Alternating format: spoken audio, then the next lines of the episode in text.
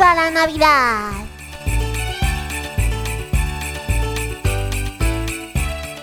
Campana sobre campana y sobre campana una, asómate a la ventana, verás al niño en la cuna. Belén, campanas de Belén, que los ángeles tocan. Belén, que no, Juan, que ahí no se dice Belén.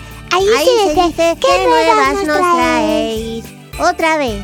Belén, campanas de Belén, que los ángeles tocan. ¿Qué nuevas nos traes? Por fin lo has aprendido.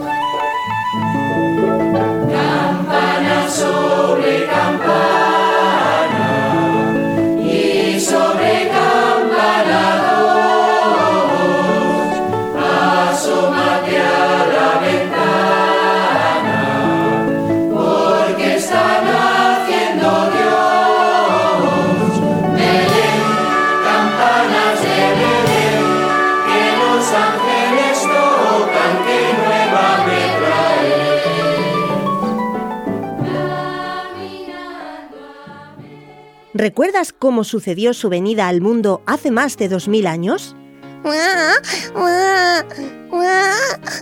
Él tenía muchísimas ganas de nacer para así poder salvar a todos los hombres del pecado, pero los hombres ni se enteraron, no abrieron sus puertas para recibirle, y era el Hijo de Dios, y tuvo que nacer en una cueva. Entre pajas que pinchaban tuvo que ponerle la Virgen María en un pesebre. En esta Navidad Jesús quiere nacer de nuevo en tu corazón. ¿Y tú, Juan, qué vas a hacer para que sea distinta esta Navidad? Ya te lo dije, yo cada día hago una obra buena para preparar mi corazón. Ahí llega Lucía. ¡Ay, qué nervios, madre mía! ¿Qué te pasa, Lucía? Pues que ya queda muy poquito para que nazca Jesús y todavía mi amiga Irene no se ha enterado. Pues el otro día me dijo a mí que estaba muy contenta porque ya se acercaba la Navidad. Sí, claro, pero ella piensa que la Navidad es que llega Papá Noel o Santa Claus o como se llame y ya está. Y ella solo piensa en los regalos y esto no es la Navidad, ¿sabes? Eso es verdad. La Navidad es recibir a Jesús en nuestra vida y darle gracias porque viene a salvarnos. Pues que mi amiga confunde la Navidad con una fiesta de cumpleaños o algo así. Oye, eso me recuerda una historia que se sabe mi abuela. ¿Por qué no vamos a su casa y nos la cuenta? Sí. Buena idea. Y a ver si se me pasan estos nervios.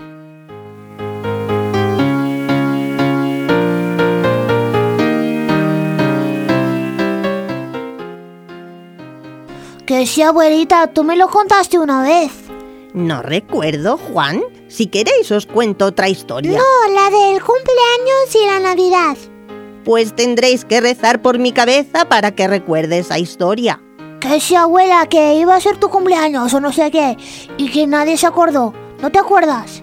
Ahora empiezo a recordar, sí, qué tonta. La estaba confundiendo con la historia del niño Jesús y un santo, que es el que no me viene a la cabeza el nombre. Ya me vendrá, ya me vendrá.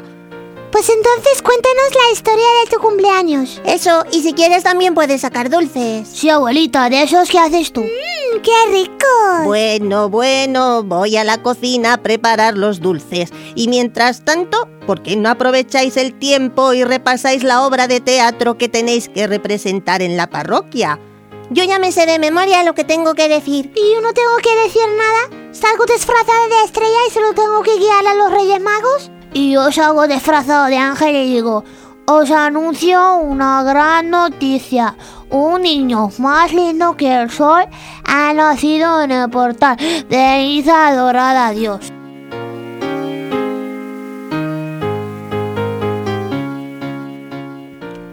Mmm, qué ricas. Ni que lo digas. ¿Se puede tomar otra?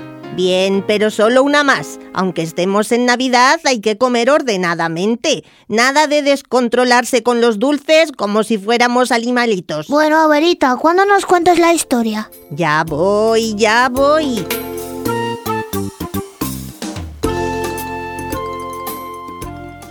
Recuerdo estar sentada en el sofá de mi comedor con mis dos hermanas. Yo tenía unos ocho años, mi hermana Lola seis y mi otra hermana Teresa tres.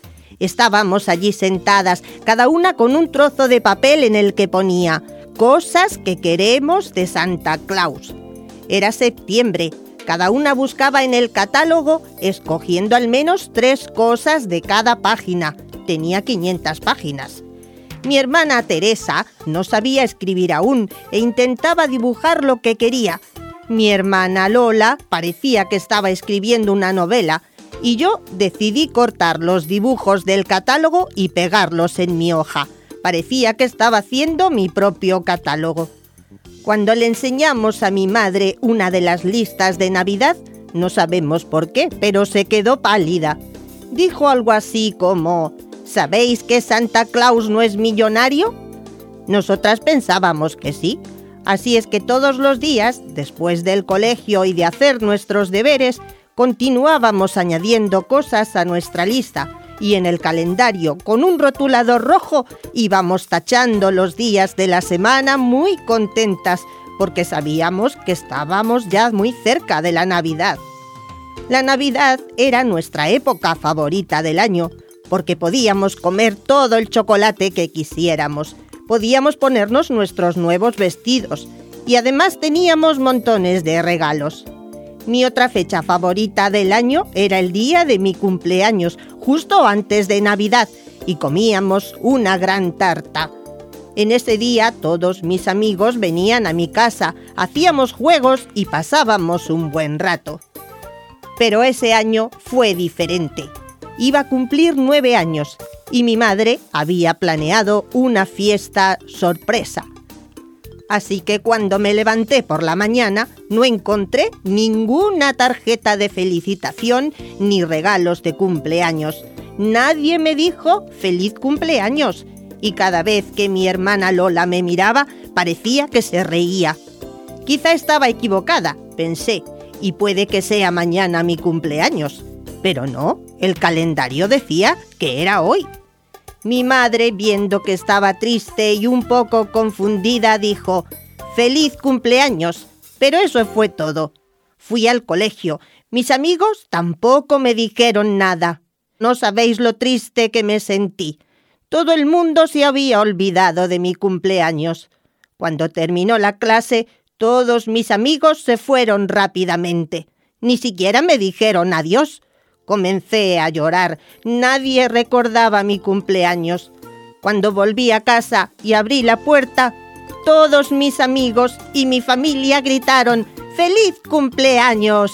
Se habían acordado. ¡Qué contenta estaba! Pero ¿por qué estoy contando esto? Os estaréis preguntando, ¿verdad?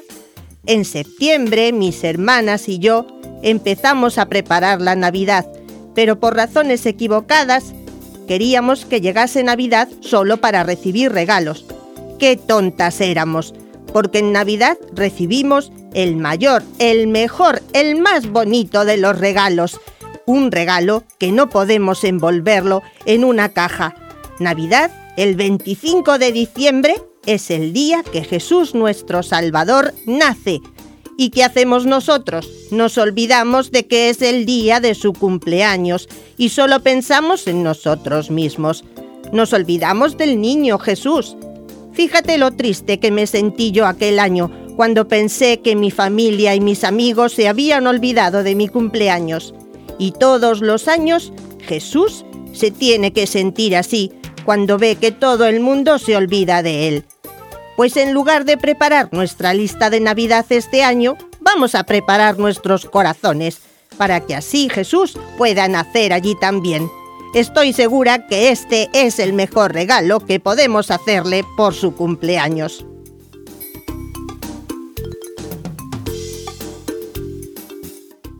Entonces el cumpleaños de Jesús es el 24 de diciembre. Claro, por eso se llama Nochebuena.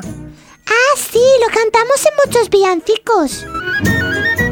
Ande, ande, ande, la Mari Morena. Ande, ande, ande, que es la noche buena.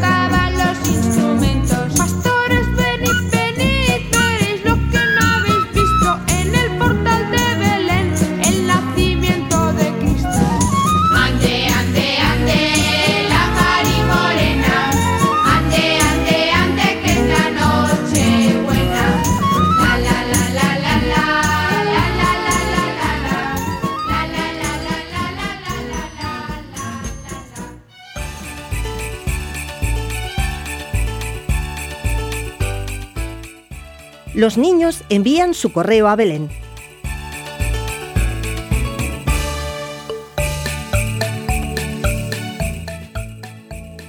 Si tú fueras un pastorcico, ¿qué le dirías al niño Jesús? Al niño chiquito le beso yo, al niño chiquito le canto yo. Déjame María que le duerma yo. Jesús, te quiero, te quiero mucho, mucho, tanto, tanto, que no te cambio por nada en el mundo. Jesucín pequeñín, yo te quiero tanto que te doy mi corazón. Me gusta como eres, tan humilde y tan bueno. Aunque yo soy chiquitina, pero te quiero. Ayúdame a ser más buena y a no pecar. San José, dile al buey y a la mula que tengan cuidado de no pisar la cuna del niño y que espanten las moscas con el rabo para que no molesten a la Virgen María. Y tú, San José, cuídalos mucho y cuídate tú para que no enfermes. Virgen María, yo te voy a llevar un tarro de miel y haces los que hace mi abuela, para que el niño los coma cuando le salgan los dientes, ¿vale?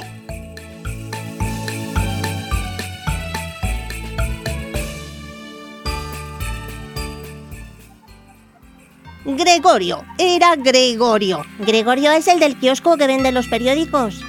No, no, no, no es ese. Mayela, San Gregorio Mayela. Ahora mismo me acabo de acordar. Este es el nombre del santo que yo no recordaba. Pensé que me pedíais contar esa historia. Sí, aunque yo me tengo que marchar pronto. No, la puedo contar ahora porque no voy a tardar ni un minuto. Es muy corta. Escuchad. Vaya cosas que les pasan a los santos. Cuando San Gregorio Mayela era joven, estaba al servicio del obispo de Lacedonia, en Italia. Un día fue a por agua a un pozo que había en la plaza y... ¡Oh! se le cayó la llave. Nadie podía sacarla. Gregorio se apuró mucho. El obispo cuando volviera a casa no podría entrar y tendría que esperar en la puerta. Buscó una solución. Fue a la catedral y después de rezar con devoción, cogió una imagen del niño Jesús. Volviendo al pozo, ató al niño con una cuerda y pidiéndole que le trajese la llave, le sumergió en el agua. ¿Cuál no sería el asombro de la gente al ver que el niño en su mano sacaba la llave? Ahora os voy a hablar de otra puerta y otra llave. Las puertas del cielo estaban cerradas por el pecado de nuestros primeros padres, Adán y Eva. Nadie podía entrar. Pero el Hijo de Dios se hizo hombre para abrirnos las puertas del cielo. La llave es su cruz bendita donde murió para salvarnos. Una vez que tenemos la llave, solo nos queda entrar por la puerta. ¿Estáis dispuestos?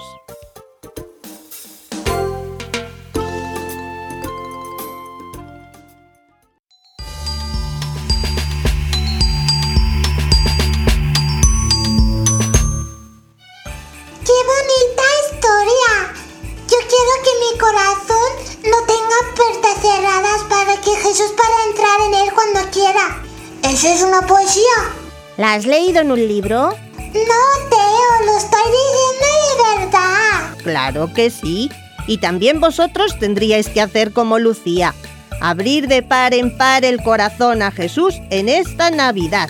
Salid a la calle y decid a todos los que no se han enterado que Dios ha nacido, que Jesús les ama, que no estén tristes, que no piensen en el dinero, en sus problemas, en sus preocupaciones, que Jesús les espera cada día. ¿Y los niños podemos animar a los que están tristes, abuelita? Por supuesto, Juan, los niños tenéis una llave especial para entrar en el corazón de los mayores. Hablad a vuestros papás, a vuestras mamás, a todo el mundo. Habladle del amor de Jesús. Sonreídles y sed buenos. Si lo hacéis así, todos creerán que de verdad Dios ha nacido y descubrirán que esa es la auténtica Navidad. Solo una cosa me gustaría deciros antes de que os marchéis, que seáis agradecidos y que desde el fondo de vuestro corazón gritéis, gracias Jesús por haber venido a salvarnos. Gracias Jesús por haber venido a salvarnos. Que paséis una feliz y santa Navidad junto al Niño Dios. ¡Feliz Navidad!